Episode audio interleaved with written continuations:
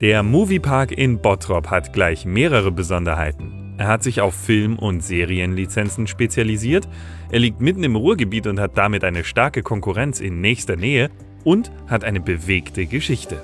Ob bei einer Attraktion im Moviepark zuerst das Fahrgeschäft oder die Lizenz geplant wird, was die vielen Konkurrenten in nächster Nähe für einen Einfluss auf den Park haben, welche Fehler aus der Vergangenheit am lehrreichsten waren und selbstverständlich alles zur großen Achterbahn-Neuheit 2021 hört ihr jetzt. Podcoaster Germany. Gespräche aus dem Attraktionsgeschäft. In Kooperation mit parkerlebnis.de Manuel Brosotowitz ist seit 17 Jahren beim Moviepark, aktuell als Director Marketing and Sales. Als wir das Interview aufgezeichnet haben, ist der Park gerade in die Off-Season gegangen. Darum wollten wir als erstes wissen, was er zuletzt gefahren ist tatsächlich Star Trek Operation Enterprise. Das ist natürlich so ein bisschen mein Baby und jeder, der kommt, und es war gerade Halloween und jeder möchte natürlich unglaublich gerne in der letzten Reihe im Dunkeln fahren. Und ja, wir haben natürlich viele Parks immer aus ganz Europa hier zu Besuch und ja, die Kollegen wollten unbedingt fahren und dann lasse ich es mir auch nicht nehmen, mit dem Coaster zu fahren, weil gerade im Dunkeln und die letzte Reihe, das ist so mein Favorite. Und äh, so kurz vor Saisonende war das auf jeden Fall nochmal richtig cool. Manuel, jetzt mal Hand aufs Herz. Hast du in der Off-Season schon mal gesagt, ich will fahren, mach mir mal die Achterbahn an? Ganz ehrlich, wir, wir machen ja Shutdowns, wir fahren runter. Die Techniker haben auch einen super, super engen und tighten Zeitplan hier. Und ähm, das möchte ich den Kollegen nicht antun, jetzt nur für mich. Was wir schon mal gemacht haben, ist tatsächlich, äh, wenn sich auch jemand zum Beispiel für den Kauf eines Coasters interessiert aus unserem Portfolio, zum Beispiel primär natürlich jetzt hier den Mack Coaster, dann kommen auch schon mal Parks und Interessenten in der Offseason zu uns und dann äh, werfen wir natürlich auch den Coaster an und äh, fahren dann auch damit. Sowas machen wir dann, aber ansonsten für mich persönlich jetzt, auch wenn ich es gerne würde, machen wir das natürlich nicht. Was ich immer gerne nehme, ist die letzte Fahrt. Wir müssen immer noch mal eine letzte Testfahrt machen, bevor wir die Fahrgeschäfte runterfahren und sofern sich dann doch noch mal arbeitstechnisch die Option ergibt, dann fahre ich auch gerne noch mal ganz alleine abends mit einem Coaster oder mit einer Attraktion. Das äh, muss ich zugeben, ja.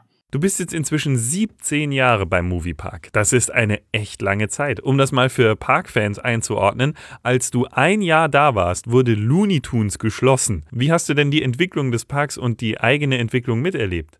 Puh, krasse Nummer tatsächlich. Damals, als die Eröffnung war, 96, äh, habe ich meine Eltern wirklich glaube, in den Wahnsinn getrieben, weil ich unbedingt mit 16 war ich das erste Mal schon in Florida und äh, da hat es mich gepackt und da war ich wirklich und jedes Jahr, wir waren jedes Jahr im Phantasialand und irgendwie bin ich da hängen geblieben und meine Eltern haben das dann gemerkt. Und ich habe so lange wirklich gebettelt und gebettelt, weil sie dachten, es ist so voll da, wir können da nicht hinfahren und da ist immer Stau, warte doch noch. Und ich habe, nee, ich kann nicht warten, wir müssen da hin.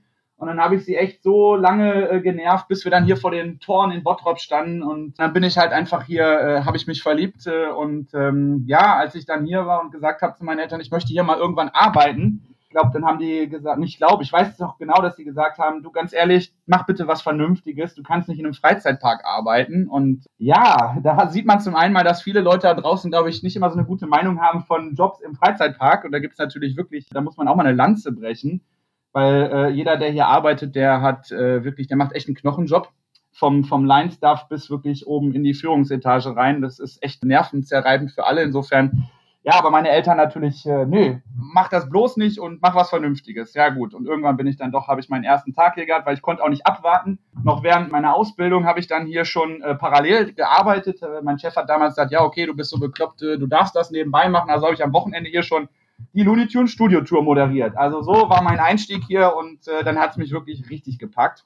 Dann irgendwann natürlich äh, Ausbildung, ein Jahr Auslandsaufenthalt und dann äh, kommt man doch wieder zurück in den Park. Dann hat sich auch schon wieder viel verändert. Also es ist ganz verrückt, weil wir natürlich oder ich primär alle Veränderungen im Freizeitpark mitgemacht haben, die guten und die schlechten. Und äh, zunächst waren natürlich erstmal die, die schlechten Warner hat sich zurückgezogen vom, vom Markt äh, in Europa und gab eine große Entlassungswelle. Die Besucherzahlen sind gesunken. Und auch hier muss ich nochmal sagen, ich habe ja zu Warner-Zeiten schon hier gearbeitet. Ne? Alle, die sich die alte Warner-Zeit zurücksehen, es war vielleicht alles schön bunter und ordentlicher und aufgeräumter und neuer. Aber wir haben ja jeden Tag so viele Probleme gehabt und so viel Beschwerden. Es gab Tage, da hatten wir gar kein Papier mehr, um die ganzen Gästebeschwerden zu erfassen. Also das muss man auch mal ganz ehrlich sagen, wenn ich dann heute noch immer höre, es war alles so viel besser und so viel schöner. Ich glaube, ich und die Kollegen, die an den Tagen hier vor Ort waren, als wir wirklich noch relativ neu aufgestellt waren, die können das bestätigen, dass dem nicht so war.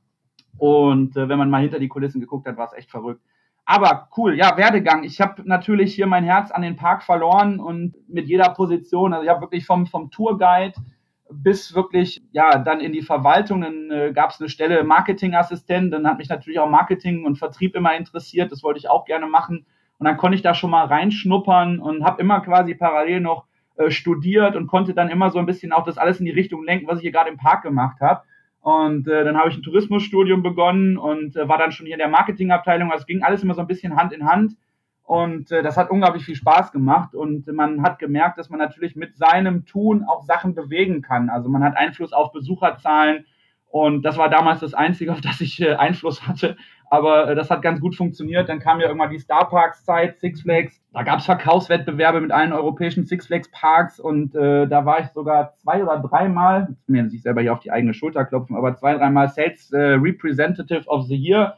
Also da haben die dann schon gemerkt, ey, der Junge, der hat so viel Passion, der hat was drauf, äh, mit dem können wir was machen. Und dann ging das echt die letzten Jahre ganz schnell. Dann äh, war ich für den Gruppenbereich zuständig, habe den Eventbereich hier auch mehrere Jahre geleitet und äh, bin dann, nachdem ich meinen Bachelor gemacht habe, im Promotion-Bereich gelandet. Den habe ich auch ein paar Jahre gemacht. Promotion heißt bei uns Corporate Partner, also alle A-Brand-Partner wie Coca-Cola, Warsteiner, äh, Lanese betreut, Kooperationen mit Kellogg's, äh, diese Coupons auf den Packungen. Das habe ich viele Jahre hier gemacht und bin dann irgendwann hier eingestiegen, als meine damalige Chefin dann zu MotionGate äh, in die Emirate gegangen ist und dann habe ich ihre Position hier übernommen und mache das mittlerweile jetzt auch schon drei Jahre und dann hat sich auch ergeben, dass ich auch als Projektleiter, kreativer Projektleiter für den Park mit eingestiegen bin, weil das ganz gut funktioniert.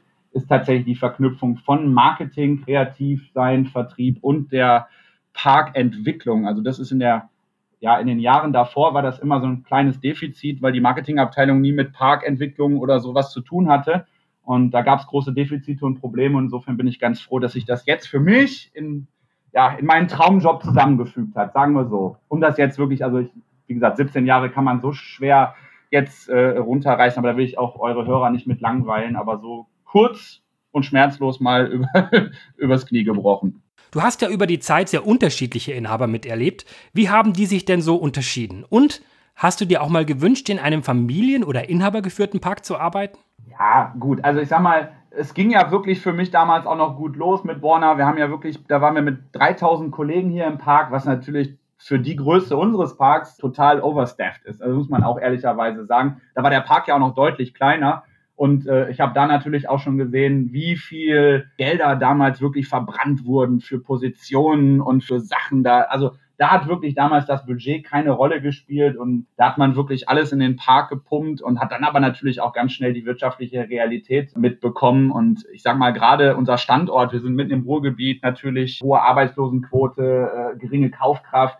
Es gibt so viele Standortvoraussetzungen, die man damals, glaube ich, nicht wirklich bedacht hat.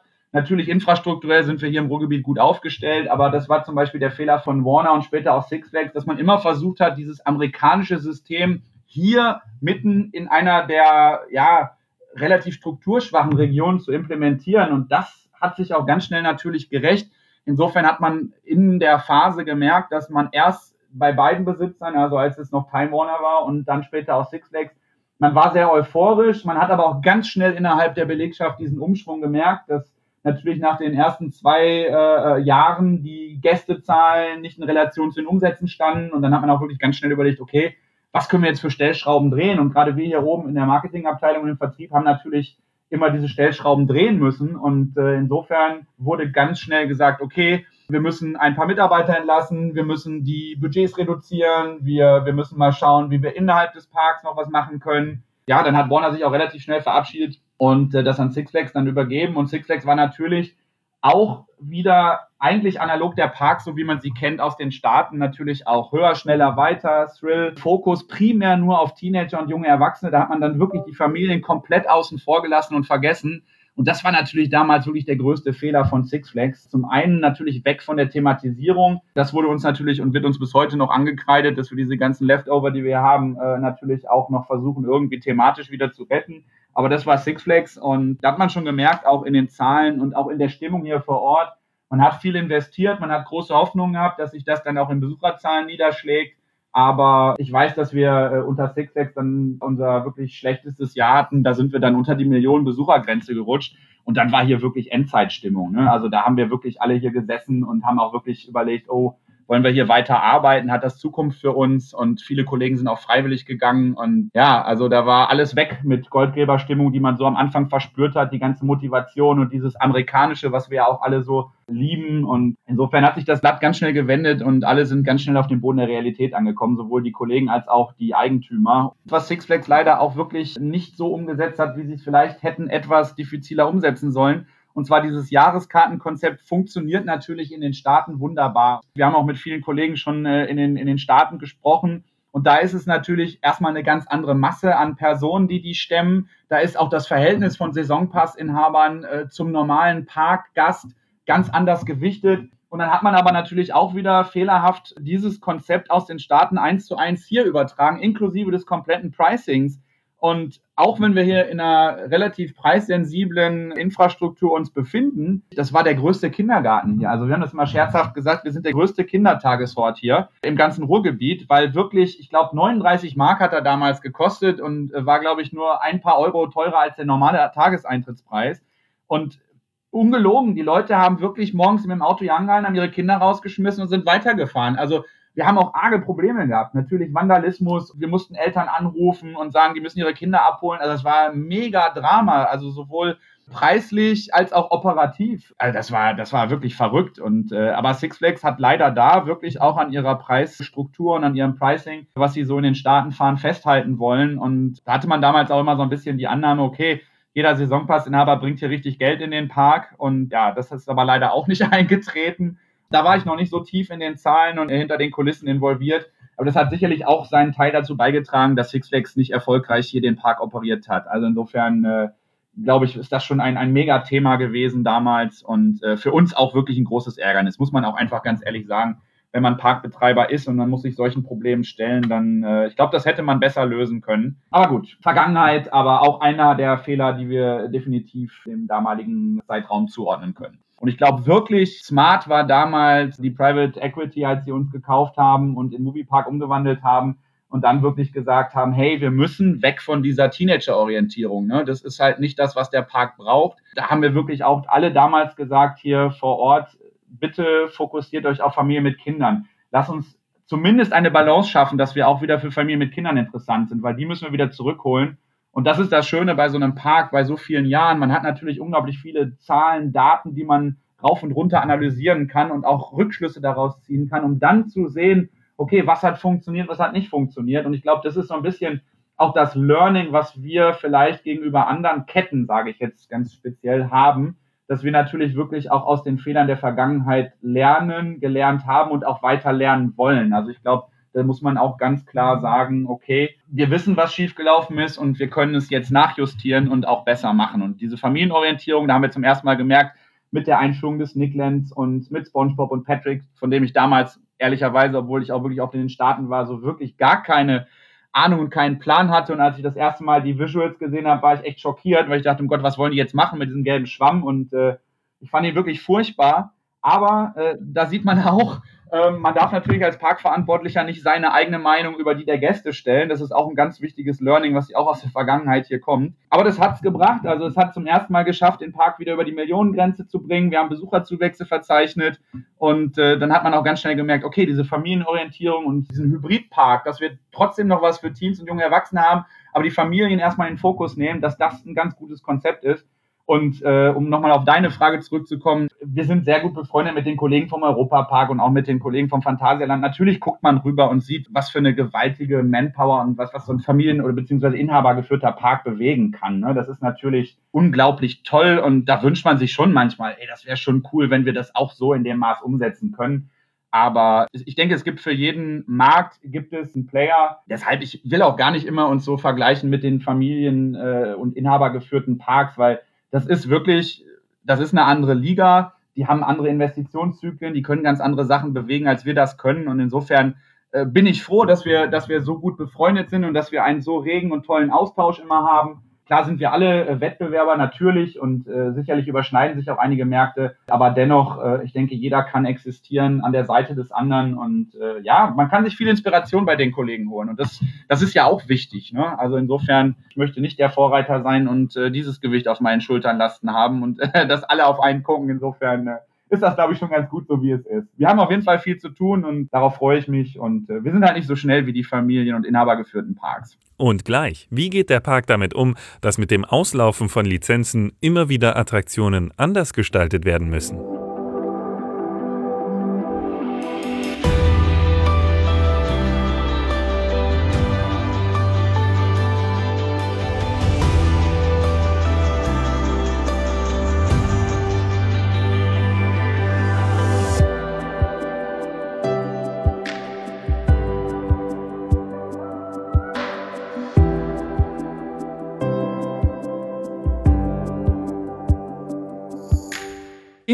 Moviepark geht es, wenig überraschend, um Filme und Serien.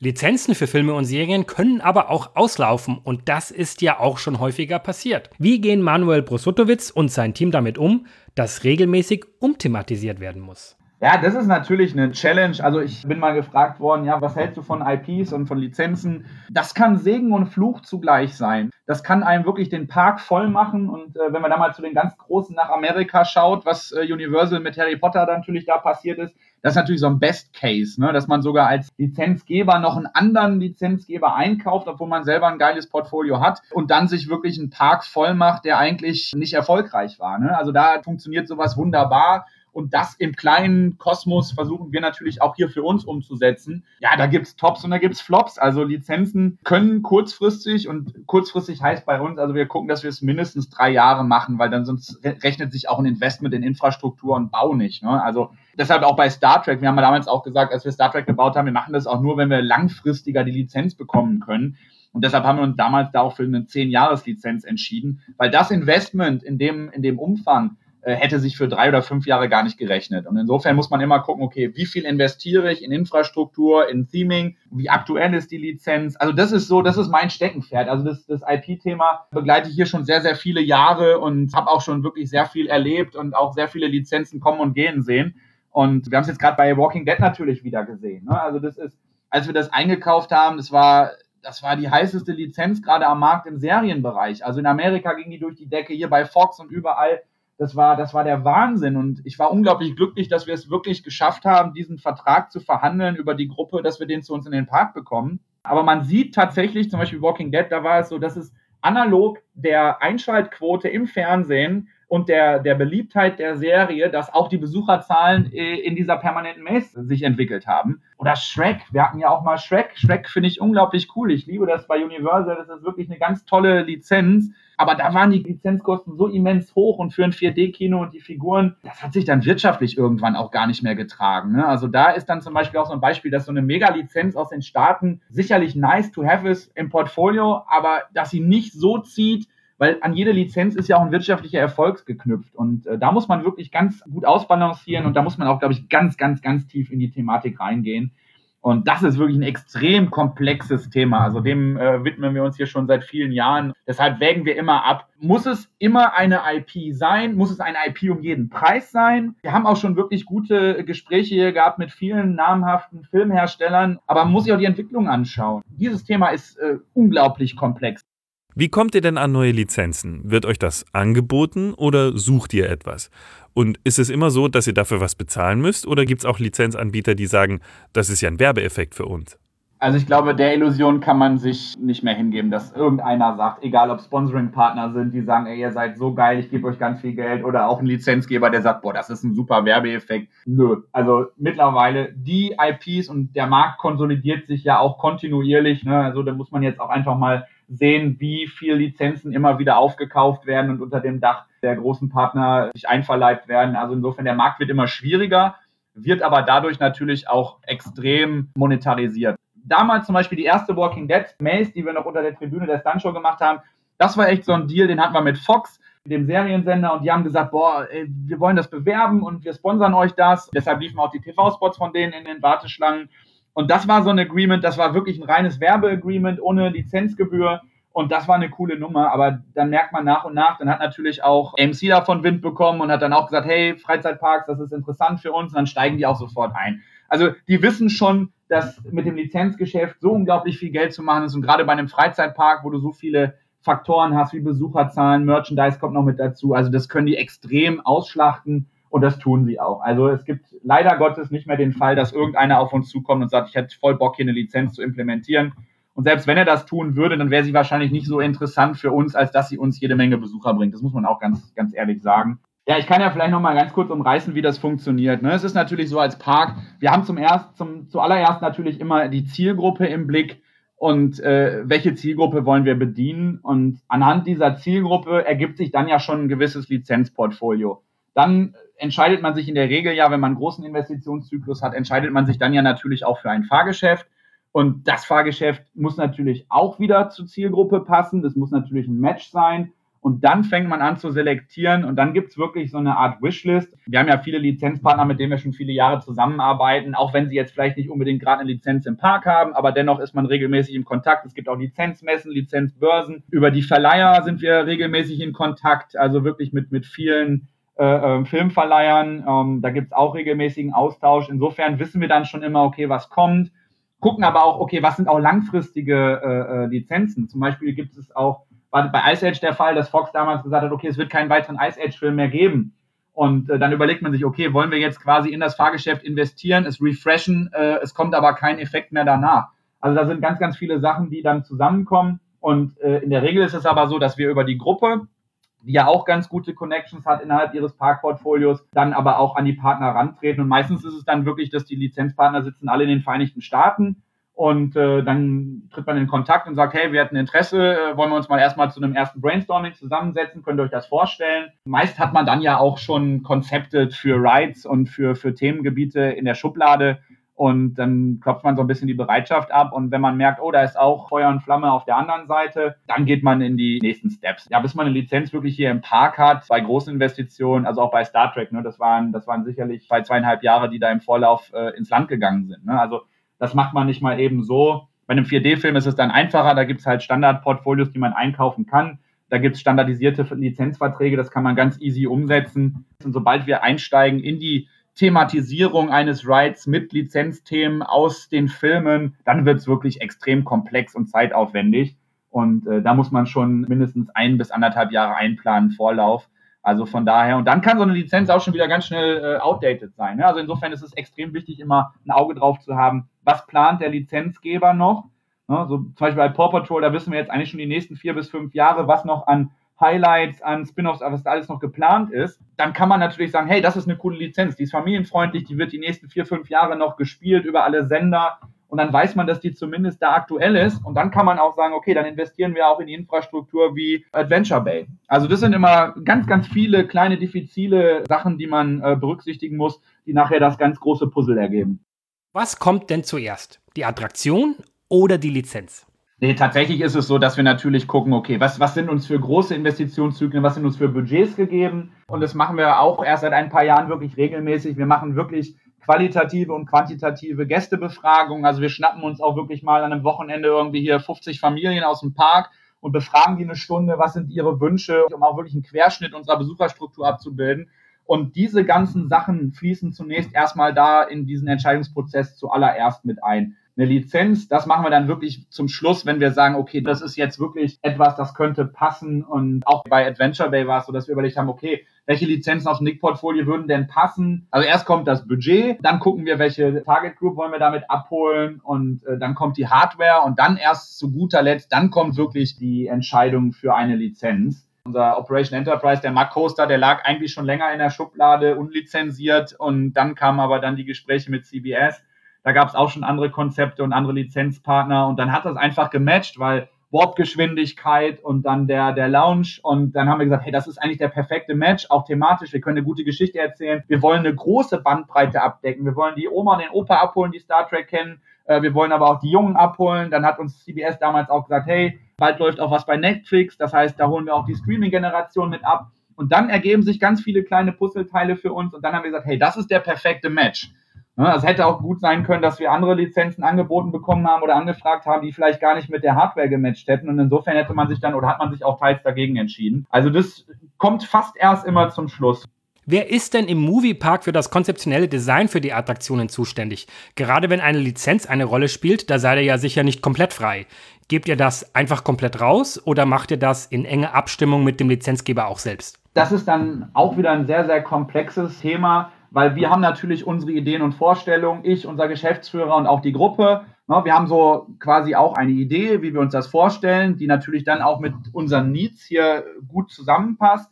Und dann muss man sich aber wirklich professionelle Hilfe holen. Dann gibt's wirklich Designfirmen, mit denen man zusammensitzt, mit denen man all diese Ideen, die wir im Kopf haben, dann äh, zu Papier bringt die machen erste Sketches. Man pitcht auch, ne? Also da gibt's auch, wie, wie in jedem normalen äh, Wirtschaftsbereich, gibt es auch Pitch, genau wie man unter auch Fahrgeschäftsherstellern pitcht. Wir wissen vielleicht, okay, es muss ein Launch Coaster sein, aber da gibt's ja auch viele Anbieter auf dem Markt. Und dann pitcht man erstmal da und guckt, okay, wer passt am besten zu unserem Konzept, was wir uns wünschen und haben. Und das erarbeiten wir dann zum einen mit dem Partner, der die Hardware äh, bauen soll. Und dann gibt's aber auch wirklich Designfirmen, die für uns das alles entwickeln. Ne? Also da zum Beispiel die Van Helsings Factory, das war so mein erstes Projekt, in dem ich als Projektverantwortlicher involviert war. Da zum Beispiel P&P in den Niederlanden damals das Konzept entwickelt. Ne? Und das war mega cool und wir haben uns alle drauf gefreut. Ich glaube, das kann man in der Tiefe und in dem Umfang selber kann man das gar nicht so entwickeln. Da braucht man wirklich auch kreativen Support und auch die Expertise aus der Branche, um unsere Ideen, die wir hier haben, zusammenzubringen. Und meine Erfahrung ist tatsächlich, je mehr Experten und je mehr kreativer Input in so ein Projekt reinfließt, desto besser und toller ist nachher der Output. Ne? Also ich möchte mir nicht anmaßen zu sagen, dass wir sowas hier alleine auf die Beine stellen könnten. Also da brauchen wir wirklich, und da haben wir wirklich ganz tolle Partner, mit denen wir sowas machen. Und solche Ideen entwickeln sich auch. Also auch Star Trek, ich weiß nicht, wir haben 16 oder 17 Mal die Konzepte verändert, bis wir dann da gelandet sind, wo wir jetzt sind. Bei anderen Projekten, da dauert es noch länger und da gehen wir noch mehr in die Tiefe und haben immer wieder Meetings und Diskussionen und jeder bringt wieder neue Ideen mit ein, sodass man eigentlich nachher das Maximale rausholt im Budgetrahmen und für die Fläche und die Hardware, die wir dann haben. Also insofern ist das wirklich, ganz, ganz viele Leute sind bei sowas beteiligt. Du hast gerade Star Trek angesprochen. Das ist ja eine sehr alteingesessene Marke mit einem Rechteinhaber, der sicherlich ziemlich genau schaut, was mit seiner Marke da passiert. Uns ist bei unserem Besuch auch aufgefallen, wie viele Details da verbaut sind. Zum Beispiel in der Brücke, da merkt man, dass das ziemlich genau und sehr detailverliebt ausgearbeitet wurde. Wie war denn da die Zusammenarbeit? Das Coole ist natürlich, um das nochmal etwas allgemeiner gerade zu sagen, bei vielen Lizenzgebern gibt es auch eine Art Recreation Department. Das heißt, die sind schon spezifisch darauf ausgerichtet, so Parks zu guiden durch so ein Projekt. Die haben Bauleute, die haben Expertise, was sowas angeht. Es gibt aber auch Partner, die das tatsächlich so in der Form noch nie gemacht haben. Und bei CBS war es tatsächlich so, dass natürlich, weil es eine sehr alteingesessene Marke war, es gab hier aber auch noch keinen großen Erfahrungsschatz im Bereich Freizeitparks. Und insofern hat man uns wirklich zwei, drei ganz, ganz sympathische und tolle Menschen an die Seite gestellt, die das mit uns entwickelt haben, die aber aus der Produktion kamen. Da gibt's wirklich Anekdoten. Für uns war von Anfang an klar, wir wollen die, die Enterprise, die Brücke, die muss, wenn wir sowas machen, muss die da sein. Also ne, da hat man auch wirklich damals gesagt, okay, wir, wir fokussieren uns thematisch etwas mehr und detailreicher auf den Innenraum, auf die Q-Line als auf den Außenbereich. Deshalb die Brücke der Enterprise musste, musste gebaut werden. Da hat man aber auch ganz schnell gemerkt, okay, wir brauchen natürlich auch Baupläne, Blueprints. Wir wollen ja Sachen auch, und das ist immer unser oberstes und auch mein Credo ist immer so authentisch wie möglich, wenn wir im Lizenzbereich arbeiten. Und dann haben wir irgendwann festgestellt, dass für bestimmte Bereiche der Brücke fehlten uns einfach die Drafts, die, die, die, die Artworks, die, die Sketches und wir haben wirklich ganz viele Blueprints bekommen damals von, von der, von dem Shooting, also wirklich von den Studios und die wurden sogar zu uns geschickt. Also da kamen wirklich hier ganz, und wir sind im digitalen Zeitalter, aber da kommen dann wirklich ganz alte Baupläne, noch teilweise mit Bleistift gesketcht von, von Setbauten von der Enterprise. Und das ist natürlich ein ganz cooler Moment, wenn man dann mit sowas in Berührung kommt. Aber auch damit kamen wir dann teilweise nicht weiter. Also hat CBS uns angeboten, es gab so ein paar Setbauer, die sind schon retired und leben ihr Leben in Florida irgendwo im Bungalow und gehen angeln wir haben wirklich einen wieder ausgebuddelt und haben mit dem Kontakt gehabt und haben ihn gebeten, ob er sich noch erinnern kann, wie er damals unten den Rahmen vom, vom, vom Viewscreen der Enterprise, was er da eingebaut hat, was er da gemalt hat und was er sich dabei gedacht hat. Und die haben das echt für uns nochmal gesketcht und gezeichnet, damit wir wirklich, man hätte jetzt sagen können, okay, wir machen einfach ein paar blinkende Knöpfe dahin, aber das war sowohl nicht unser Anspruch als auch nicht der von CBS. Wir haben gesagt, wir machen uns die Mühe und holen uns den Rentner aus Florida, der damals das Set gesketcht und gebaut hat. Und der weiß, wie es geht. Und das sind so Sachen, das ist immer echt, das macht unglaublich viel Spaß, so tief in diese Projekte einzusteigen. Das ist so eine Anekdote zu Star Trek, wo man einfach sieht, wie komplex so ein Lizenzthema ist. Und die waren auch wirklich oft hier vor Ort. Also da gibt's auch Quality Visits und dann wird auch mal ganz schnell so ein Farbschema umgeschmissen. Und zum Beispiel die Brücke selber ist mir zu gelb. Das wurden auch schon ein paar Mal von Leuten erwähnt, aber es ist tatsächlich so, dass es die Originalfarbe ist. Aber als damals The Next Generation ausgestrahlt wurde, waren unsere Fernseher noch nicht so gut technisch aufgestellt. Das heißt, da war eine Farbveränderung im Fernseher. Deshalb wirkt die Brücke eigentlich immer eher beigefarben. Aber sie war im Original, so wie sie das Set gebaut haben und wo sie auch gedreht haben, war sie in diesem Gelbton. Und deshalb haben wir diese etwas deutlich gelbere Brücke hier, wenn man das jetzt mal vergleicht. Und das sind alles so Kleinigkeiten, die, die machen es unglaublich spannend und die machen auch unfassbar viel Spaß, sowas mit dem Lizenzgeber auch zu diskutieren. Und Teppich, er wollte unbedingt Teppich drin haben. Und wir haben gesagt, oh nein, da laufen 10.000 Gäste pro Tag durch. Wir können doch keinen Teppich reinbauen. Also allein vom operativen Aufwand, das zu reinigen und die Kaugummis. Und wir haben alle nur die, die Hände über den Kopf zusammengeschlagen. Aber das sind dann auch so Momente, wo ich mich immer freue. Das sieht natürlich toll aus. Die Kollegen von der operativen Abteilung, die haben ja den Wahnsinn damit getrieben. Aber der Lizenzgeber beharrt auf sowas und das finde ich auch gut, weil ihm ist ja auch wichtig, dass sein Produkt so realistisch und so authentisch wie möglich dargestellt wird. Und insofern ist auch diese Teppichgeschichte sicherlich schwierig zu reinigen aber von der Authentizität einfach eine coole Nummer. Also so jetzt mal vielleicht drei kleine Sachen, die sich im, in so einem Prozess ergeben. Also ich kann vielleicht noch ganz kurz eins von Walking Dead anschließen. Da wird jeder Blutfleck sogar approved von Amerika. Und die für uns verantwortliche Kollegin, die ist auch immer an den Sets bei den Dreharbeiten gewesen. Und wir mussten, es gab irgendeine wichtige Angelegenheit, die wir klären mussten, damit die Bauarbeiten hier vorwärts gehen. Und dann haben wir sie angerufen und man hat im Hintergrund nur Schreie und Schüsse gehört. Und dann habe ich irgendwie gesagt, hey, was, was ist los? Alles gut bei dir? Und sie sagt, ja, äh, kann ich gleich zurückrufen? Wir drehen gerade das Finale von Walking Dead von Season Two, One, was weiß ich. Und das war so cool, weil man war irgendwie auf einmal live mit bei diesen finalen Dreharbeiten. Und also da gibt's schon echt viele coole äh, Momente, die dann passieren, wenn man wirklich mit den echten Filmemachern und mit den Film Filmeschaffenden spricht. Und gleich hört ihr, ob im Moviepark eine übergreifende Thematisierung geplant ist oder ob es bei einzelnen Themen für einzelne Attraktionen bleiben soll.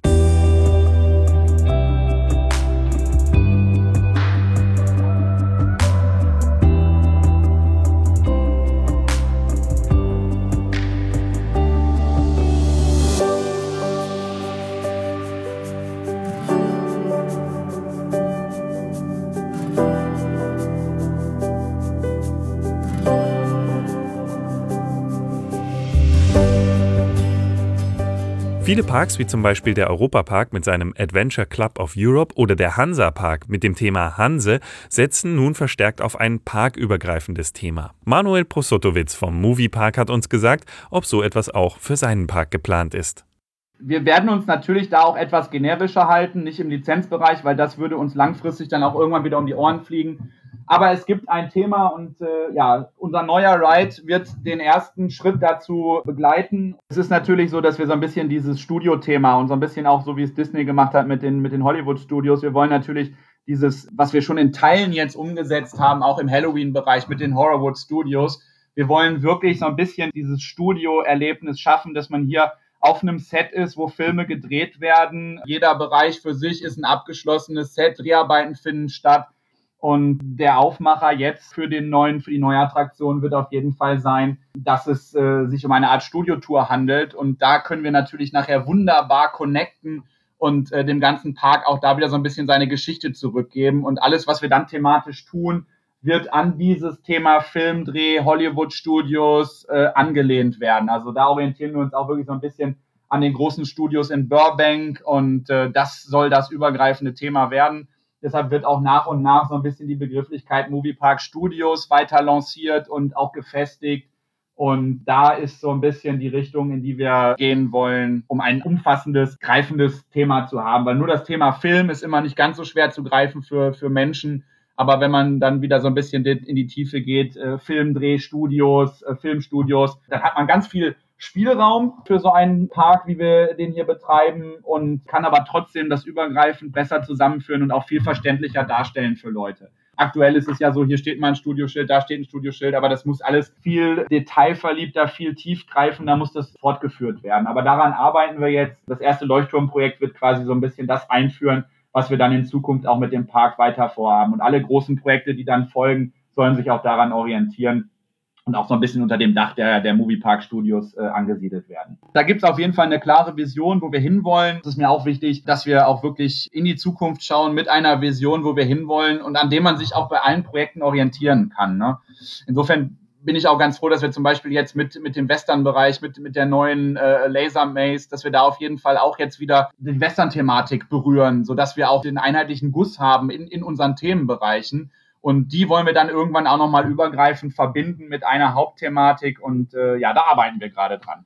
Wir haben gehört, dass in den Studios bei euch auch immer noch Filme gedreht werden. Ist das wirklich so? Ja, tatsächlich. Also Studio 1, da ist ja unsere große Maze drin, beziehungsweise da ist ja jetzt Projekt Nino immer noch eingezogen und auch äh, als stationäre Maze, die nehmen wir auch nicht raus, dafür ist es zu groß und zu aufwendig. Und im hinteren Bereich ist dann äh, noch äh, Lagerbereich für unsere Halloween-Dekoration. Insofern ist Studio 1 leider raus. Aber Studio 4 ist tatsächlich noch in Betrieb und wird auch äh, ab und an, es ist jetzt nicht mehr unsere Kernkompetenz wie damals zu Warner-Zeiten, aber wird aufgrund seiner Größe, also wir sprechen da äh, von, von, von 1800 Quadratmeter Grundfläche und 15 Meter Deckenhöhe. Und die Besonderheit dieses Studios ist, es gibt ein Wasserbecken, das ist drei Meter tief, sechs Meter lang. Da werden zum Beispiel so Sachen gedreht wie äh, Alarm für Cobra 11. Also wenn das Auto dann mal von der Straße abkommt und in den Fluss fährt, dann heizen die hier schön das Wasserbecken im Studio auf 36 Grad auf und drehen dann die Unterwasseraufnahmen bei uns. Der Werbespot wurde hier gedreht von Opel mit Jürgen Klopp, da haben die das ganze Flugzeug hier aufgebaut. Damals noch Krabat mit Daniel Brühl, äh, da haben die die komplette Mühle hier aufgebaut. Krupp, eine Familie zwischen Krieg und Frieden auf dem ZDF mit Iris Berben. Da wurden die ganzen Innenaufnahmen der Villa Hügel hier bei uns gedreht, weil die damals im Rahmen einer Ausstellung nicht nutzbar war.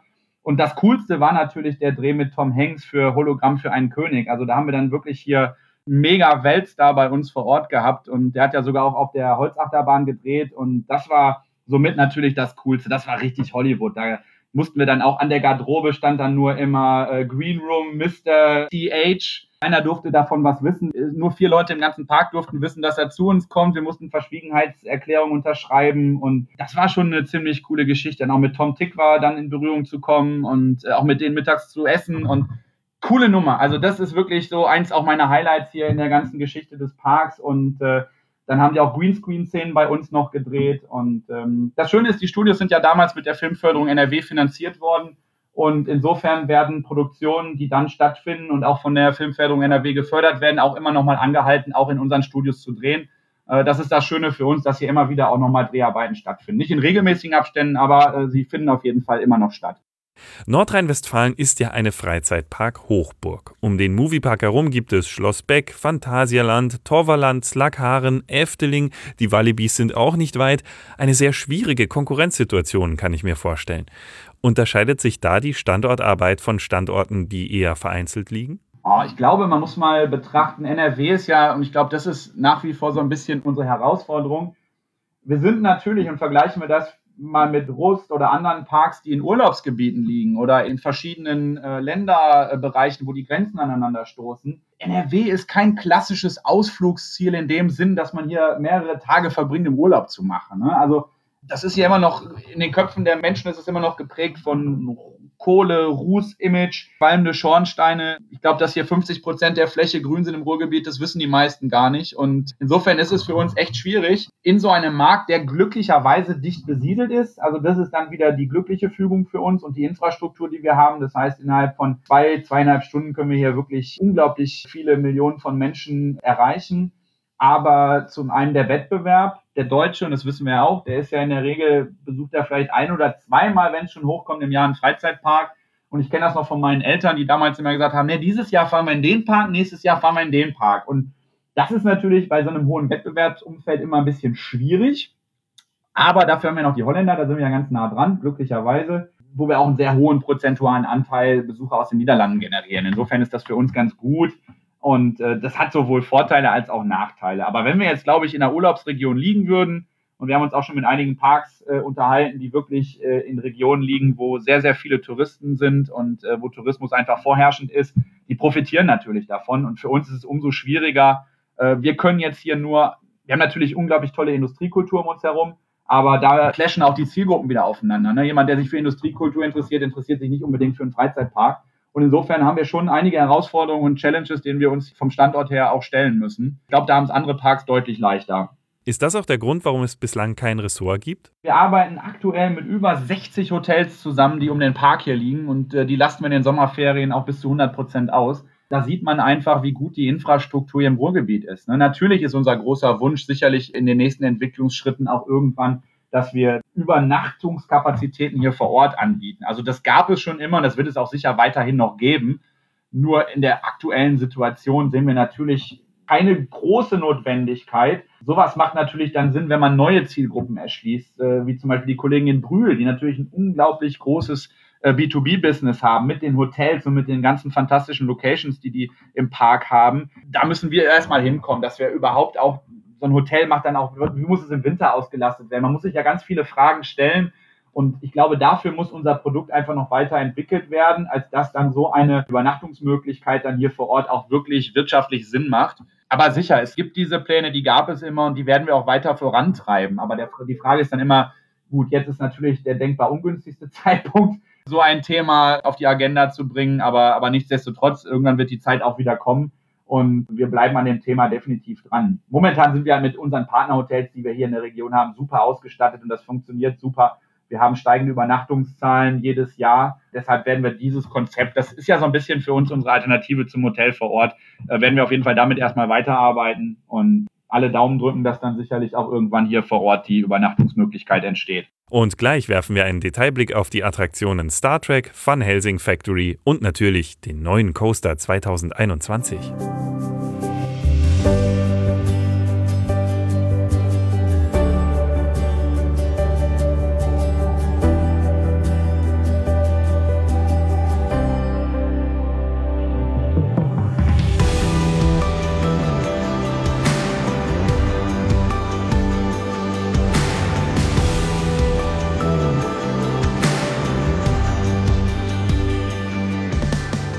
Achterbahn Star Trek im Moviepark basiert auf dem Bluefire Schienensystem von Muck Rides, hat aber zwei Besonderheiten. Zum einen wird der Zug samt Passagieren vor dem Lounge auf einer fahrbaren Schiene seitlich versetzt und quasi in die Strecke eingefügt und zum anderen wird der Zug auch rückwärts beschleunigt. Waren das Ideen des Movieparks oder kamen die von Muck Rides? Manuel Bresutowitz hat die Antwort. Na, da müssen wir der Fairness halber sagen. Also ich würde das gerne auf meine Kappe nehmen, aber da sind die Kollegen von Muck Rides natürlich auch unglaublich kreativ und wollen natürlich auch ihr Portfolio entsprechend nochmal ergänzen und erweitern. Insofern ist das etwas, was wirklich auch uns von Muck Rides äh, angeboten wurde, das zu tun. Das müssen wir den lieben Kollegen von Muck Rides zuschreiben. da kommen dann auch so Sachen zusammen wie der Footprint. Ne? Also wir haben natürlich auch gar nicht so viel Fläche da vorne, wollten aber ein Signature Ride haben und äh, auch da fließen wieder viele Ideen zusammen. Ne?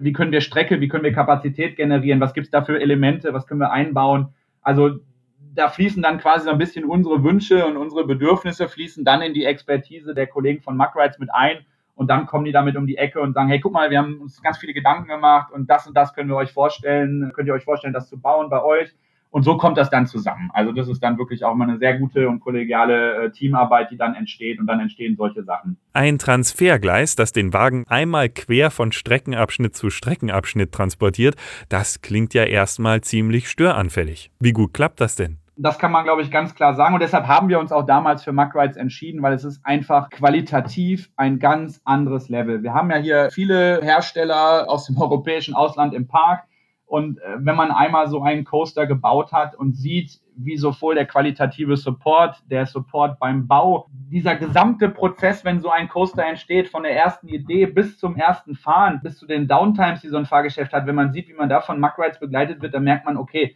Made in Germany, das ist nicht nur einfach so dahergesagt, das hat auch einfach Bestand. Weil egal, ich weiß, dass wir einen Tag vor der Eröffnung fehlte uns eine ganz wichtige Platine sonst hätte man den Ride gar nicht in Betrieb nehmen können. Und das ist wirklich, dann haben die sofort in Waldkirch einen losgeschickt, der stand hier ein paar Stunden später direkt vor der Tür und hat uns diese Platine gebracht. Also ich denke, das ist, das ist nicht Usus bei vielen Herstellern. Bei den namhaften sicher schon, aber hier zeigt sich dann einfach, dass es immer gut ist, sich für so ein A-Brand in der Industrie zu entscheiden. Und ich kann wirklich sagen, dieses Transfergleis arbeitet so störungsfrei, wenn es eine Störung an diesem Ride gibt, dann sind es immer nur die Showtore, also die auf- und zufahren. Das ist das Einzige und die sind natürlich gekoppelt mit dem Zyklus des Fahrgeschäftes. Also wenn es da mal eine Störung gibt, dann stoppt natürlich auch direkt der Coaster. Aber der Coaster an sich ist wirklich und das Transfergleis speziell also mir ist nicht bekannt und wir werden ja immer darüber informiert, wenn es hier irgendwelche Störungen gibt, äh, signifikante Störungen. Es, es läuft wirklich störungsfrei, das muss man ganz ehrlich sagen. Also das ist schon ganz große Ingenieurskunst, was die Jungs da gebaut haben, definitiv. Ich bin immer wieder fasziniert, wenn ich sehe, wie das rüberfährt, wie leise, wie, wie, wie leicht und wenn dann wirklich auch äh, die Bolzen ineinander greifen und das einrastet, das ist, das ist schon ein Wunder der Technik. Also das ist sowieso Wahnsinn, was, was die Entwicklung in den letzten Jahren da vollbracht hat. Ja, zu einem unserer absoluten Lieblinge bei unserem Besuch vor drei Jahren zählte überraschenderweise das Bermuda-Dreieck, das er jetzt Area 51 heißt, eigentlich eine Day-One-Attraction und eine ziemlich gut thematisierte Bahn, die eine Menge Überraschungen hat und bei der man im Prinzip nicht damit rechnet, wie viel Zeit man gleich darin verbringen wird. Und es ist eine Attraktion, die auch noch ziemlich leicht übersehen werden kann. Sie befindet sich direkt am Eingang. Was kannst du uns denn über diese Bahn Näheres erzählen? Bermuda-Dreieck ist, äh, beziehungsweise jetzt Area 51 ist tatsächlich auch eins meiner Lieblingsfahrgeschäfte. Und das war auch das, als ich damals das erste Mal hier im Park war, was mich echt so gekickt hat und was mich auch so ein bisschen wirklich an, an Amerika erinnert hat. Ne? Das ist von den Dimensionen, die die hier gebaut haben, ist das natürlich extrem gigantisch. Und das war ja damals auch so ein bisschen das Credo. Viele haben ja auch immer gesagt, öh, immer diese beigefarbenen Hallen und dann irgendwie, das sieht ja alles furchtbar aus. Aber das war ja der Gedanke auch von Warner dass man damals gesagt hat, wir machen es wie in den Filmstudios. Wir bauen vorne ein kleines Set, eine kleine Kulisse, aber das, was wirklich dahinter passiert, das ist in den Studios, in den Hallen. Und das erklärt auch sicherlich, warum wir so viele von diesen cremefarbenen oder beigefarbenen Hallen im Park haben. Weil genau wie beim Bermuda-Dreieck war auch das Ansinnen, vorne ein kleines Set, aber das richtig eigentliche ganze große spielt sich dann erst in der Halle ab. Und äh, da haben wir natürlich wirklich mit viereinhalbtausend Quadratmetern Grundfläche in der Halle haben wir natürlich sehr, sehr viel Spielraum für, für diese fantastische Fahrt. Ja, deshalb bin ich ganz froh, dass wir das auch in Angriff genommen haben. Also wir wissen, dass so alte Fahrgeschäfte extrem komplex sind und auch sehr, sehr viel Aufmerksamkeit bedürfen, äh, was, was Maintenance betrifft. Und äh, da war es echt challenging, weil es gibt teilweise, aber das haben wir auch schon ein paar Mal gesagt, es gibt halt wirklich Ersatzteile, die es nur in Australien gab, die haben wirklich australische Technik eingebaut. Es müssen Sachen speziell custom-made für uns hergestellt werden äh, die es so nicht gibt, äh, damit man bestimmte Effekte wieder in Betrieb nehmen kann. Also unfassbar komplexes Fahrgeschäft, auch Backstage ganz, ganz fantastisch anzusehen, wie viel Know-how und wie viel Gimmicks da drin stecken und insofern nicht nur äußerlich oder von der Thematik, sondern auch wirklich auch, wenn man dem mal ganz tief auf den Grund geht, eins meiner liebsten Fahrgeschäfte. Und deshalb bin ich froh, dass wir es auch in Angriff genommen haben und der alten Dame auch wieder neues Leben eingehaucht haben. Eine Indoor-Attraktion wie Area 51 ist ja marketingtechnisch gar nicht so einfach zu verkaufen. Jedenfalls viel schwieriger als eine Achterbahn. Man kann oder will von einer Indoor-Attraktion ja gar nicht so viel zeigen. Lohnt sich dann so eine Attraktion trotzdem? Das ist tatsächlich, ja, das ist challenging und wir haben, glaube ich, das beste Beispiel haben wir mit dem Lost Temple. Da hat damals, haben wir alle hier gesessen und uns den Kopf zermartert, wie man denn überhaupt einen 360-Grad-Simulator vermarkten soll. Dann noch mit der Thematik und Geschichte. Und das war wirklich, wirklich schwierig. Und insofern bei Area 51 ist es natürlich so, dass man auch sagen kann, hey, es ist eine, eine Wasserattraktion, eine Wasserbahn im größten Sinne. Und das können Leute natürlich verstehen. Und deshalb haben wir uns jetzt auch bei dem neuen Projekt, die Gäste wünschen sich entweder einen Dark Ride oder einen Coaster. Und deshalb haben wir jetzt auch wirklich gesagt, okay, man kann auch beides miteinander verknüpfen und gehen schon davon aus, dass das in der Vermarktung natürlich dann deutlich einfacher ist zu sagen, es gibt Dark Ride Elemente und es gibt aber auch den Coaster. Und da ist es nicht immer einfach, weil man muss auch immer aufpassen, wie kommuniziert man. Man darf auch nicht zu spezifisch mit diesen ganzen Fachjargons um sich schmeißen. Ne, also ein Suspended Coaster ist für die meisten ja einfach nur eine Hänge, Baumelbeine, Achterbahn und wenn man das immer so hört, also da muss man wirklich ganz vorsichtig sein und da muss man auch wirklich gucken, okay, wie gehe ich in die Kommunikation und auch jetzt beim neuen Projekt. Wir haben so viele tolle Elemente innerhalb der Halle des, des Showgebäudes, die wir immer noch gar nicht verraten wollen. Also insofern in der Vermarktung, das, da ergibt sich schon die ein oder andere Herausforderung, definitiv. Aber wir versuchen es dann immer so runterzubrechen auf die für den Gast wichtigsten Elemente. Und äh, deshalb sagt man einfach, es ist ein Coaster, Family Coaster mit Dark Ride Elementen, mit Themenfahrt. Also das, das versucht man immer so ein bisschen runterzubrechen. Aber ja, es ist nicht immer einfach als Marketing-Experte auch sowas zu vermarkten, nach wie vor nicht. Obwohl es schon viele Referenzen und viele Parks gibt, die das sehr gut machen, muss man sich immer wieder neu erfinden und auch die Sachen immer wieder neu vermarkten. Ja. Eure beliebteste Achterbahn im Park ist die Fun Helsing Factory. Die holt auf der kleinen Fläche erstaunlich viel an Fahrt raus. Gut, verwundert jetzt nicht weiter, ist ja eine Gerstlauer. Hinzu kommt eine gut zur Fahrt passende Thematisierung und die ein oder andere Überraschung. Da haben wir uns nach dem Fahren gefragt, was kam denn zuerst, Layout oder Thema? Nee, da war tatsächlich, da war es mal umgekehrt.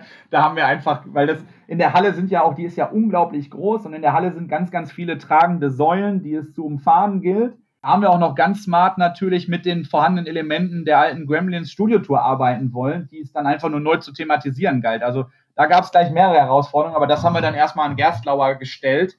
Und das Thema kam dann tatsächlich auch erst zu einem späteren Zeitpunkt. Also wir mussten erstmal gucken, dass wir in diese doch etwas kompliziertere Infrastruktur der Halle den Coaster äh, implementieren und erst dann im Anschluss gucken, okay, wie, wie teilt der Coaster sich auf und dann äh, gehen wir an die Thematisierung und gucken, welche Wände sind noch vor Ort, welche Säulen, wo kann man Sachen abtrennen, wo kann man Sachen integrieren, wo kann man vorhandene Infrastruktur nutzen. Also das war so eine Mixtur aus wirklich erst der Coaster und dann das Theming. Ja, in Van Helsing steht ja auch der Melmaker Alf als kleiner Gag mit herum. Müsst ihr dafür eigentlich noch Lizenzgebühren zahlen? Ja, so ein paar Easter Eggs, äh, das kann man sich auch erlauben und das ist auch mit äh, Lizenzpartnern dann kein Problem. Ne? Also bei Lizenzpartnern wird es dann immer schwierig, wenn man sagt, ich generiere damit Umsatz und dann steigen die natürlich auch ein und sagen, okay, ihr werbt damit, ihr generiert damit Gäste, ihr macht damit Umsatz. Dann hat man auch ganz schnell das Veto von einem Lizenzgeber auf dem Tisch. Aber bei so kleinen Gimmicks und Easter Eggs, da sind die Kollegen also wirklich auch äh, ganz entspannt und locker. Also insofern äh, ganz äh, schöne Geschichte. Und ich kann versprechen, im neuen Ride wird es ganz, ganz, ganz viele Easter Eggs geben. Und also wirklich eine Hommage auch an viele vergangene Rides des Parks. In Van Helsing habt ihr ein Fox-Screen, der über eine Osmoseanlage mit Ultraschall erzeugt wird. Das sieht man ja wirklich nicht oft.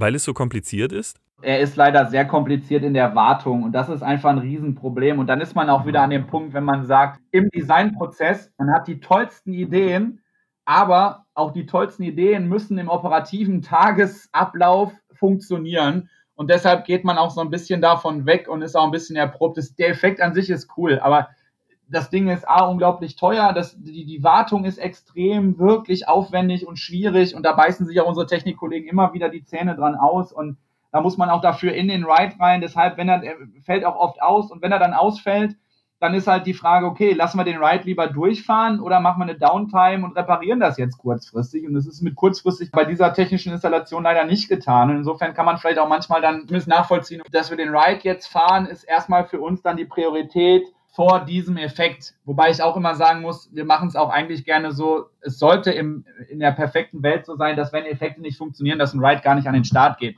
Aber das kann man sich als Park leider auch nicht immer erlauben. Und wenn der Park voll ist, dann muss man halt gucken, okay, was hat jetzt Priorität? Und dann fährt der Gast auch lieber die Achterbahn. Und ja, also das ist, das Ding ist wirklich, das raubt uns echt die letzten Nerven. Das ist tatsächlich echt ein, ein sehr komplexes, es sieht so einfach aus, aber mit dieser Osmoseanlage, da kann man auch nur destilliertes Wasser verwenden. Und das ist wirklich sehr, sehr, sehr komplex. Und ich meine, mittlerweile ist es sicherlich auch schon in die Jahre gekommen. Es gibt sicherlich modernere Anlagen, aber da würden wir schon für neue Projekte versuchen, Sachen zu finden, die technisch stabiler laufen und die sicherlich auch einfacher zu warten sind. Also das muss man auch sagen. Und da haben wir sicherlich bei einigen Projekten ja auch schon Lehrgeld bezahlt, dass nicht alles, was cool und schön in der Planungsphase aussieht, sich nachher im reellen Betrieb der Anlage auch als der Megaknaller her herausstellt viele Sachen sind halt immer auch Timing. Ne? Also wenn man immer denkt, okay, spezielle Effekte müssen zu einer speziellen Zeit immer eintreten, ne? dann lernt man aber auch irgendwann, sobald man in diese Projektphase einsteigt, dass auch ein Coaster nicht immer zur gleichen Zeit am gleichen Punkt ist und man den gleichen Effekt abrufen kann.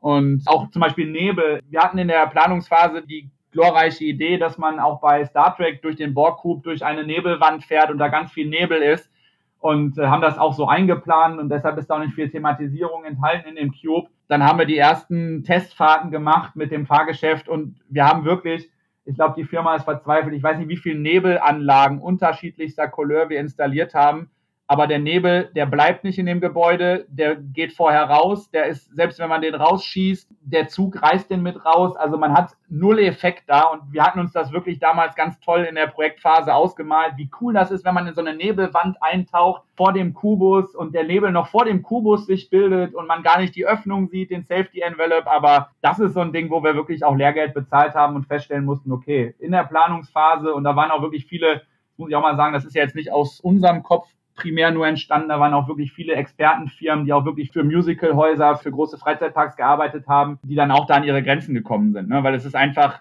baulich ist das da einfach äh, nicht umsetzbar gewesen. Leider Gottes. Das geht sicherlich, wenn man andere bauliche Maßnahmen umgesetzt hätte, aber für dieses kurze Stück mit zwei so großen Öffnungen ist das leider unfassbar schwierig gewesen. Und das ist so, wo man dann sieht, okay, da stößt man halt dann an seine Grenzen, auch wenn man sich das anders vorher vorgestellt hat. Eine sehr große Attraktion, wenn man so will, die aber nur einen Teil des Jahres verfügbar ist, ist ja das Halloween Festival. Wie zentral ist das Festival denn für euch jetzt eigentlich aus betriebswirtschaftlicher Sicht wirklich? ich glaube, ich muss keinem sagen, dass das einer unserer wichtigsten Neben. Also wir haben ja sowieso wie alle anderen Parks auch ein saisonales Geschäft. Ne? Die Osterferien sind wichtig für uns, die Feiertage sind wichtig für uns. Äh, die Sommerferien sind eine extrem wichtige äh, Periode für uns, gerade weil wir uns natürlich auch als Familien- und Freizeitpark positioniert haben. Haben wir natürlich primär Familienpublikum in den Sommermonaten hier und den Park dann entsprechend voll. Und Halloween, damit holen wir, und dann werden wir auch so ein bisschen dieser Hybridrolle wieder gerecht, damit holen wir natürlich über Tag nochmal die Familie mit Kindern in den Park, aber dann abends auch die Teenager und jungen Erwachsenen. Und deshalb gucken wir auch, dass unser Attraktionsportfolio da immer ausbalanciert ist aber jeder, der das Halloween Horrorfest kennt und der auch sieht, dass wir in den letzten Jahren wirklich, und das ist ein Luxusproblem, also wir fahren auch Werbung runter, wir, wir sind ja an unsere Kapazitätsgrenzen gestoßen. Ne? Also wenn ich überlege, dass wir noch im letzten Jahr teilweise drei Stunden Wartezeit bei Projekt Nino hatten, das ist auch nicht in unserem Interesse. Ne? Also da muss man einfach irgendwann sagen, okay, es ist eine extrem wichtige Saison für uns, auch wirtschaftlich betrachtet, definitiv. Ich glaube, das kann sich jeder an einer Hand abzählen. Ohne Oktober würde uns natürlich sowohl auch für den Park etwas, etwas fehlen. Ne? Also das gehört einfach mit dazu.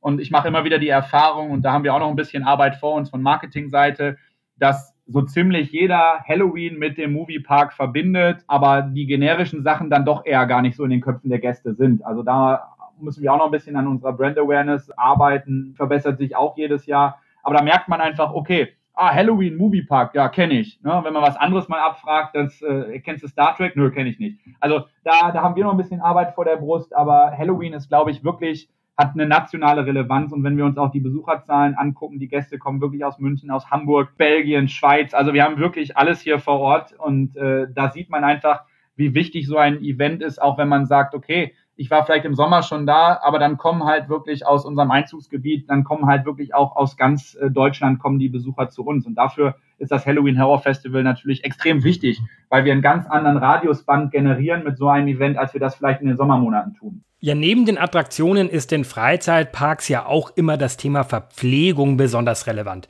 Bei unseren Besuchen in vielen Parks ist uns aufgefallen, dass das kulinarische Angebot bis auf wenige Ausnahmen ja eigentlich immer recht überschaubar ist. Sprich, hauptsächlich Fastfood wie Burger und Pommes. Woran liegt das?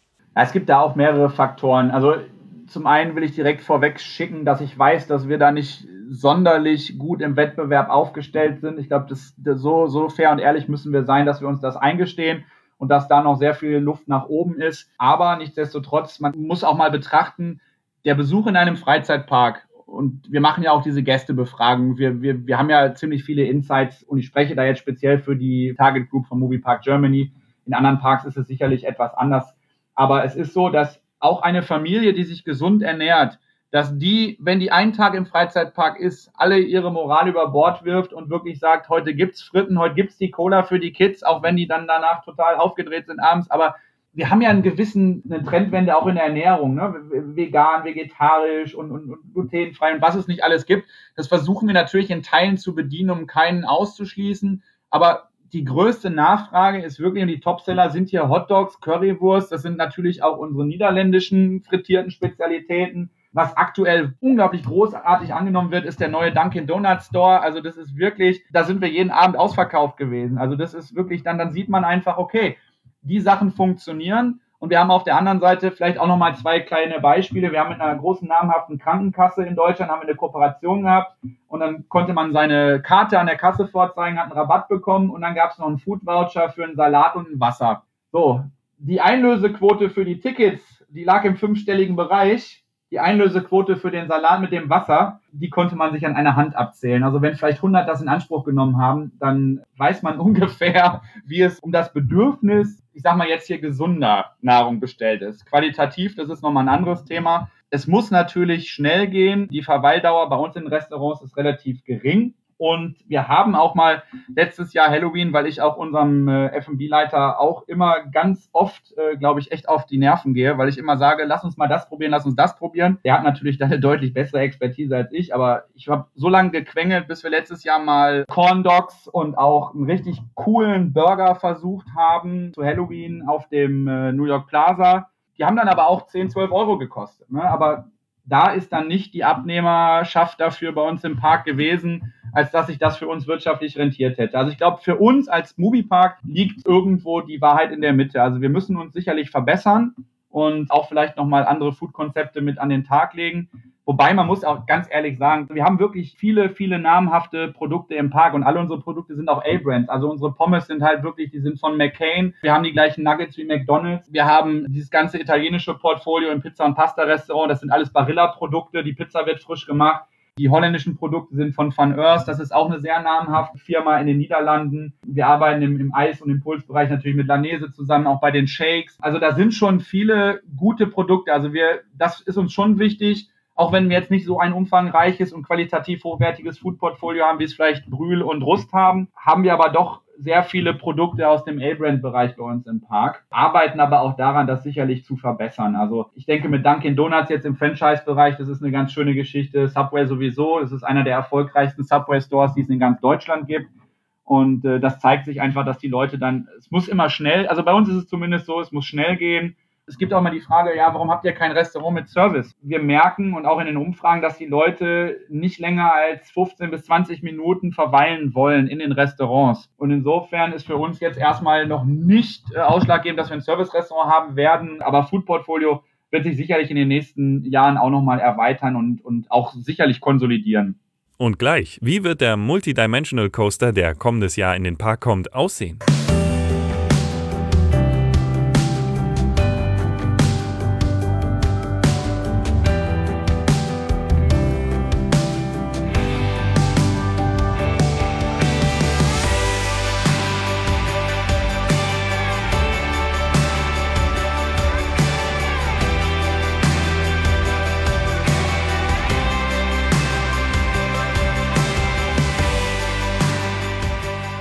Trotz Corona-Krise erhält der Moviepark 2021 eine große neue Achterbahn, die auch noch Dark Ride-Elemente beinhaltet. Damit wurde sich ganz bewusst gegen ein höher, schneller, weiter entschieden. Trotzdem handelt es sich um eine Rekordbahn. Sie ist Deutschlands erste multidirektionale Achterbahn und die erste Indoor-Achterbahn Europas, die über eine Rückwärtsbeschleunigung verfügt. Zugegeben, das sind ziemlich spezifische Rekorde und es dauert auch ein bisschen, das zu erklären. Wie wichtig sind denn Rekorde? Das erklärt uns Manuel Prosotowitz. Ja, der Fairness halber muss man sagen, man achtet natürlich als Freizeitpark darauf, wenn man ein neues Projekt lanciert und wenn man halt wirklich ein neues Projekt an den Start bringt, dass es eine gewisse Uniqueness hat gegenüber dem Wettbewerb oder anderer Parks. Das ist aber tatsächlich primär marketingstrategische Ausrichtung, die da zugrunde liegt und nicht wirklich jetzt das Mega-Erlebnis. Klar, wenn man jetzt sagt, ich habe die schnellste Achterbahn der Welt, das ist natürlich mega cool, aber wir gucken schon immer, dass wir eine gewisse Uniqueness haben. Die wird auch dann vertraglich, wird die dann einem vom Hersteller auch gewährleistet für einen gewissen Zeitraum, sodass man auf jeden Fall ein bis zwei Jahre damit werben kann. Aber machen wir uns nichts vor. Wir sprechen ein Familienpublikum mit Kindern an. Also denen geht es, glaube ich, nachher eher um die Storyline, um eine coole Musik, um eine, um eine coole, coole Charakter und einfach um eine wunderschöne Fahrt. Ob die jetzt einzigartig ist, weil sie indoor und rückwärts ist oder ob die jetzt draußen rückwärts genauso cool wäre. Ich glaube, das sind immer so marketingstrategische Feinheiten, die man natürlich auch rausarbeiten muss. Das ist ganz wichtig, weil das ist auch unser tägliches Brot, ist natürlich auch eine gewisse Differenzierung zu anderen Parks und die kann man damit erreichen. Aber sag mal, das ist jetzt wirklich eher Marke, auf dem Marketingpapier wichtig als für den Ride selber, weil der Ride selber wird wirklich mit seiner Thematisierung und mit seiner Geschichte so aufwendig sein, dass der Rest wahrscheinlich, und das vermute ich, ein bisschen in den Hintergrund rückt. Wobei wir aber auch genau diese Elemente versuchen, so smart und so clever zu thematisieren, dass sie unglaublich gut zur Geltung kommen. So, jetzt erzähl mal, wie wird es denn genau aussehen? Worum geht's? Wir haben uns gegen eine Lizenz entschieden, das können wir, glaube ich, auch ganz klar sagen. Auch die aktuelle Situation natürlich äh, mit Covid-19 hat uns ja auch in der Planung dieses Projektes etwas zurückgeworfen. Von daher, wenn wir das mit einem Lizenzthema umgesetzt hätten, das wäre sicherlich, dann wäre es sicherlich nicht dazu gekommen, dass wir 2021 so ein Fahrgeschäft äh, hätten eröffnen können. Thematisch ist es so, wir haben ja schon angekündigt, dass wir uns auf jeden Fall da bewegen wollen, dass wir unsere eigene Marke weiter stärken und auch das Brand Movie Park Germany. Wir wollen diese Filmthematik weiter rausarbeiten. Wir wollen das Thema Hollywood, Filmshooting, die berühmten Hollywood-Studios dienen als Vorlage. Also wir wollen einfach dieses Thema, was sehr, sehr beliebt ist bei unseren Gästen, das wollen wir weiter rausarbeiten mit diesem Ride. Und es bietet uns sehr, sehr viele Möglichkeiten, auch natürlich die Geschichte und die Historie des Parks mit einfließen zu lassen. Und ich denke, die Fans können sich jetzt schon darauf freuen, dass wir wirklich auch Elemente mit reinbringen aus ganz vergessenen Attraktionen. Also es wird sicherlich das ein oder andere Element aus Movie Magic wieder zu finden sein. Auch unsere kleinen Kollegen, die man nach 12 Uhr nicht äh, füttern darf, werden auftauchen. Und es gibt ganz, ganz viele coole Gimmicks, die wir einbauen werden. Wir wollten einfach die Studiotour-Thematik aufgreifen. Die Gäste haben bei uns dann die Möglichkeit, die Moviepark-Studios zu besuchen. Das ist die Hauptthematik des Rides. Das werden wir natürlich ganz, ganz diffizil und in ganz vielen tollen Szenen weiter ausarbeiten immer in Anlehnung an das Thema Hollywood. Äh, wir waren auch letztes Jahr selber in sehr vielen Studios in den Vereinigten Staaten und äh, haben da auch wirklich zum Teil hinter die Kulissen blicken dürfen, wie so ein großes, tolles Filmstudio funktioniert. All diese Inspiration und all dieses Wissen haben wir mitgenommen und lassen wir jetzt in den Coaster einfließen. Das ist das Schöne. Wir haben ja ein sehr umfangreiches Archiv hier bei uns im Park und auch viele Sachen aus wirklich vergangenen Themenbereichen, aus Attraktionen werden sich wiederfinden. Also wir haben wirklich, und da muss ich auch ein ganz großes Lob an unsere Kollegen der operativen Abteilung aussprechen, die immer über die Jahre, immer wieder, wenn hier irgendwie was neu installiert wurde, immer die alten Sachen in Teilen gerettet haben. Und manchmal ist es so, man muss auch einfach Sachen, zum Beispiel wenn man mit Lizenzpartnern arbeitet, da müssen die auch dokumentiert zerstört werden. Das gibt es auch aber alles das, was, was uns möglich war und was uns auch vom Lizenzgeber ermöglicht wurde, zu behalten oder zu retten aus den Archiven, das haben wir alles jetzt schon rausgekramt, das wird ausgearbeitet und wird in Teilen in der Attraktion auch mit eingebaut. Also da wird es wirklich das ein oder andere Highlight geben und man muss wirklich, das wird auch ein bisschen in Form von Easter Eggs eingebaut werden, man muss auch schon ein bisschen gucken.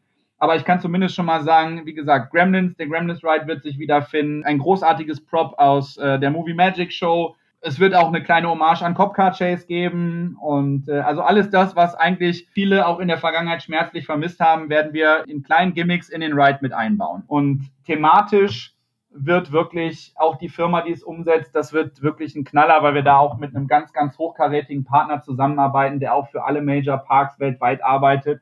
Und das wird dann schon äh, Next Level, zumindest für uns als Movie Park Germany.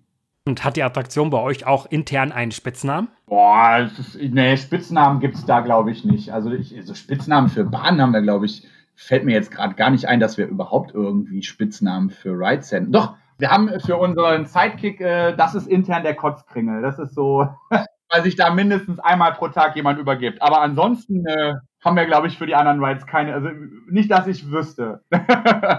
Ja, während viele andere Parks die Investitionen wegen Corona erstmal zurückstellen, kommt bei euch trotzdem eine große, neue, teure Attraktion in den Park. Vielleicht sogar die einzige große Neueröffnung in Deutschland im kommenden Jahr überhaupt. Wie war das? War das einfach so weit geplant, dass es eh nicht mehr aufzuhalten war? Und ist das jetzt erstmal die letzte große Neuerung, weil man ja erstmal vermutlich die Verluste aus 2020 und auch aus 2021 ausgleichen muss? Sagen wir mal so, das Projekt ist natürlich vor Corona-Zeit schon angestoßen worden und auch Verträge wurden schon unterzeichnet, auch äh, noch äh, vor Beginn der Pandemie. Nichtsdestotrotz stand zur Debatte auch so ein Projekt zu stoppen, weil es natürlich von den Investitionsvolumen sogar nochmal Star Trek hier übertrifft. Und äh, dann überlegt man sich schon, okay, in der Zeit der Ungewissheit, wo man nicht weiß, wie lange können wir den Park betreiben, wann müssen wir wieder schließen, das war ja zu dem Zeitpunkt alles noch gar nicht klar und stand in den Sternen. Und dann kann man wirklich mal auch eine Lanze brechen für eine Parkkette, die aber dann sagt, ich glaube an euch, ihr seid einer der wichtigen Parks in der Gruppe und wir ziehen das mit euch zusammen durch, dass wir daran festhalten und einfach auch glauben, dass dieses Projekt für euch als Park extrem wichtig ist, um euch weiter nach vorne zu bringen, aber auch für uns als Gruppe.